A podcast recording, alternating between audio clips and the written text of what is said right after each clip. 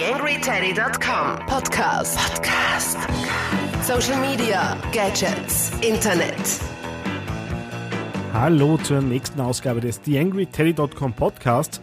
Diesmal tatsächlich die 85. Ausgabe. Ein kleiner Zählfehler das letzte Mal.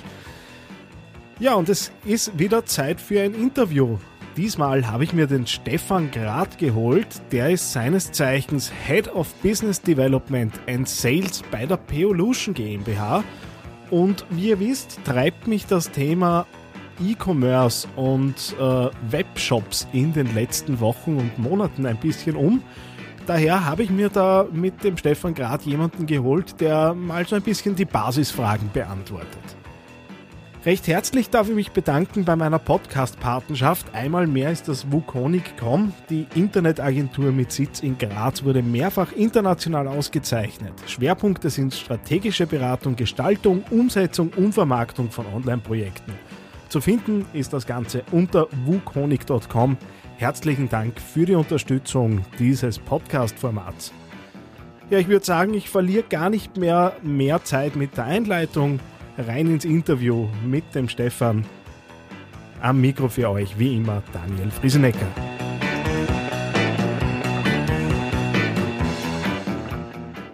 TheAngryTeddy.com Podcast. Podcast. Nähere Informationen auf TheAngryTeddy.com oder auf Facebook.com slash TheAngryTeddy.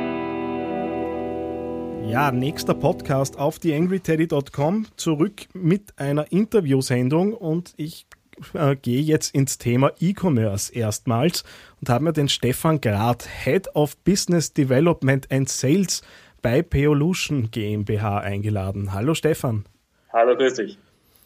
Äh, gewohntes Spiel äh, bei mir am Beginn jedes Podcasts. Äh, es darf sich mein Interviewpartner ein bisschen vorstellen. Was hast du mit äh, E-Commerce? Kommt wahrscheinlich aus der Jobbeschreibung schon ganz gut raus, aber dennoch, äh, was hast du mit E-Commerce zu tun?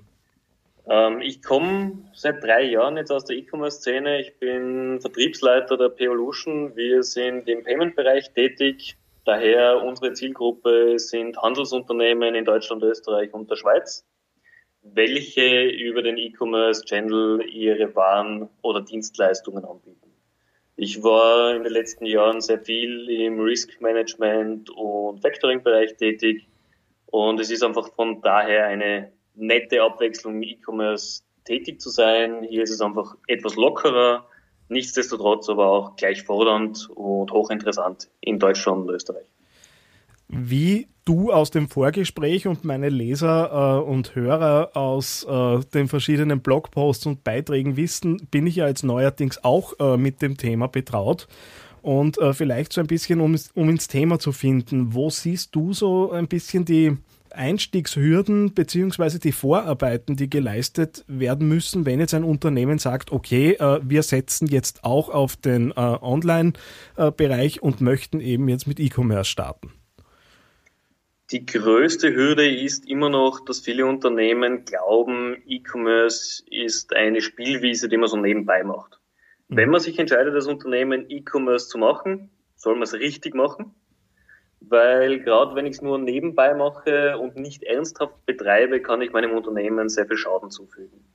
Es gibt etliche Beispiele, gerade in Deutschland, wo Unternehmen gemeint haben, sie können ihre Elektronikkette jetzt im E-Commerce anbringen und in Wahrheit ist es wirklich eine Lachnummer. Viele Konsumenten sind stark enttäuscht vom Einkaufserlebnis, denn wie man 2000 damals gesagt hat, jeder muss ins Internet, braucht eine Homepage, muss sich vertreten, ist auch der Online-Shop eine absolute Visitenkarte nach außen, sowohl was mein Warenangebot angeht, als auch was Kundenservice betrifft. Und da ist es einfach essentiell, das vernünftig zu machen. Also ich er, erlebe es im Moment am eigenen Leib, äh, habe natürlich auch sehr viel gelesen dazu. Äh, in der Internet World Business war vor einiger Zeit äh, eine Abbildung äh, der E-Commerce-Supermänner. Ich werde das, glaube ich, dann auch irgendwie bildmäßig dann in den Shownotes äh, zur Verfügung stellen, wo man äh, die Abbildung sieht, was eigentlich alles bedacht werden muss oder was so ein Shopbetreiber eigentlich äh, alles an Aufgaben hat. Also äh, wer jetzt, also ich merke es im Moment, es ist halt nicht der Shop allein. Es geht um Sortimentsfragen, es geht um Logistikfragen, es geht äh, natürlich um dein Hauptthema Payments. Äh, es geht auch darum, äh, die IT-Schnittstellen, die be bestehenden, so zu verknüpfen, damit man eben ein schlagkräftiges System hat da die Frage äh, an dich, wo, wo würdest du ansetzen? Weil parallel ist es wahrscheinlich schwierig, beziehungsweise äh, was, was wäre deiner Meinung nach so ein sinnvolles Vorgehen, äh, um ins Tun zu kommen? Man sollte sich zuallererst mal klar werden, möchte ich alles in-house, also aus meinen eigenen Mitarbeitern heraus äh, aufsetzen mhm. oder bediene ich mich eines Partners? Und wenn ich nicht genügend Ressourcen habe, ist ein Partner immer besser. Zum einen, diese Jungs und Mädels haben wirklich Erfahrung in dem, was sie tun, können auch Ratschläge geben, ob jetzt ein Shop gut oder schlecht geeignet ist, ob eine Logistiklösung gut oder schlecht geeignet ist. Mhm. Und sollte mal was schiefgehen, habe ich jemanden, den ich zur Verantwortung ziehen kann und der sich auch darum kümmert, zeitnah das Problem wieder auszumerzen. Jetzt ist mir vor kurzem, äh, und man merkt, ich lese sehr viel zum Thema im Moment, äh, eine äh, Darstellung untergekommen, wo es um Zahlungsmethoden ging. Äh, welche Zahlungsmethoden sind die sympathischsten, welche Zahlungsmethoden äh, sind die schnellsten, welche sind die, äh, die am meisten von den Kunden verlangt werden. Mhm. Äh, auf was würdest du auf jeden Fall setzen? Weil Zahlung ist ja jetzt äh, dein, dein Kerngebiet natürlich. Im Zahlung Moment. ist definitiv mein Kerngebiet. Ich muss aber sagen, das hängt sehr stark vom Händler und noch stärker vom Sortiment ab.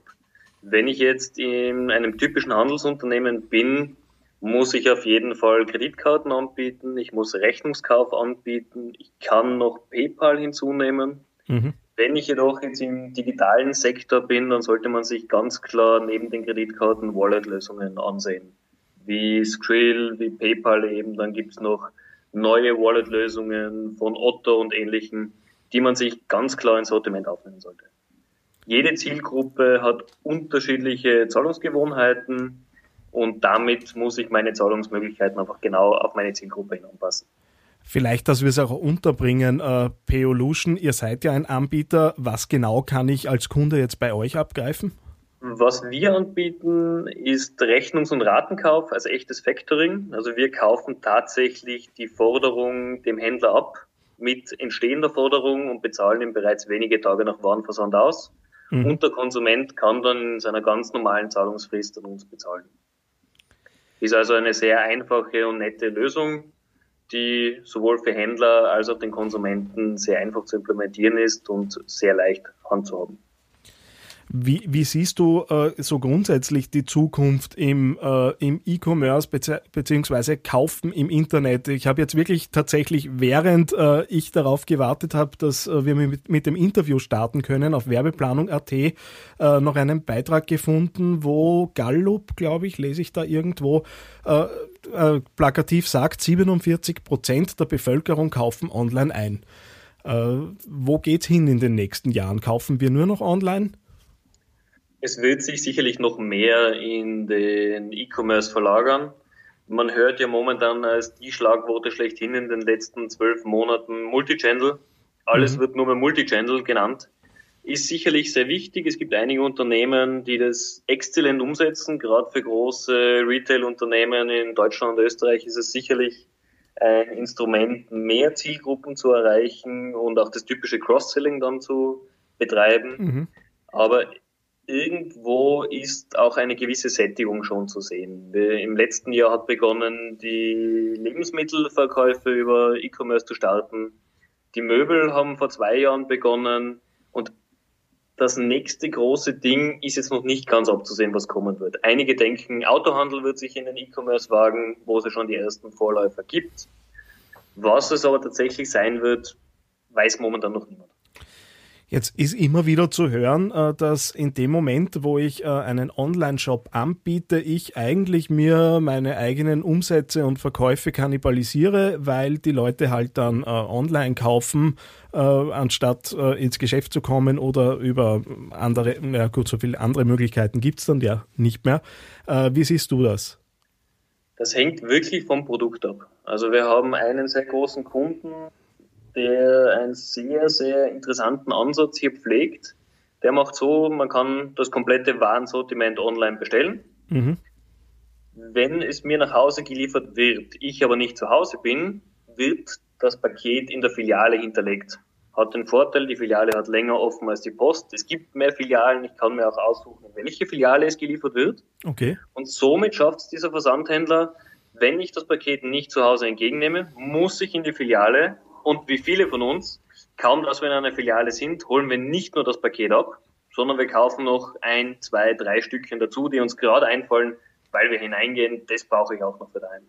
Und das ist ein sehr, sehr interessantes Konzept und mich wundert, dass noch so wenige Retail-Unternehmer das übernommen haben. Ein anderes Thema, mit dem man sehr schnell konfrontiert ist, äh, wenn man sich äh, da mit dem Aufbau eines Shops auseinandersetzt, ist natürlich die, die optische Anmutung und äh, der erste Eindruck, den man vermittelt. Ja. Äh, welche, auf welche Tools und Möglichkeiten würdest du auf keinen Fall verzichten wollen, wenn man da jetzt reingeht?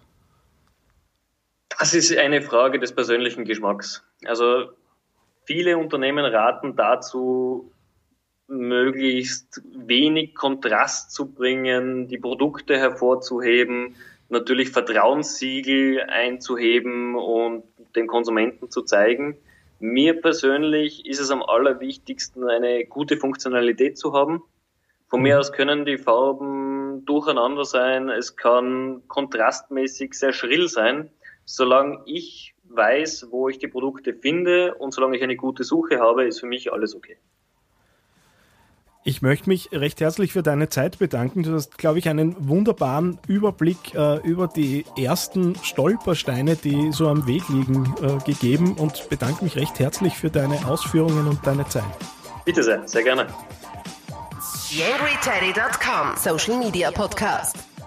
Tja, das also der erste Einstieg in Richtung E-Commerce hier auf TheAngryTeddy.com.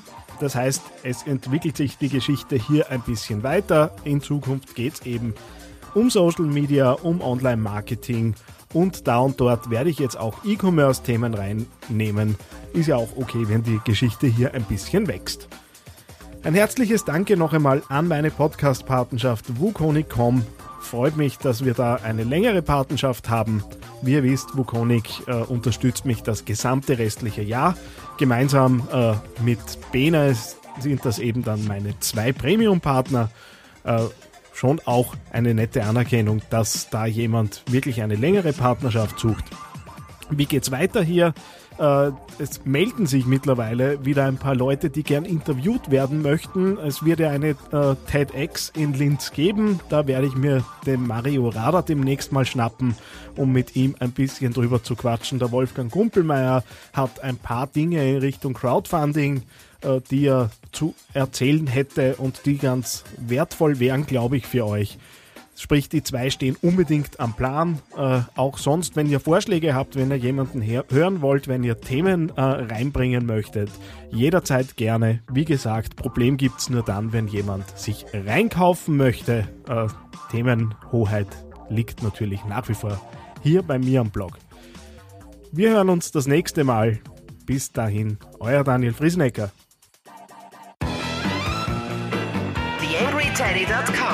Podcast. Podcast. Nähere Informationen auf TheAngryTeddy.com oder auf Facebook.com slash TheAngryTeddy.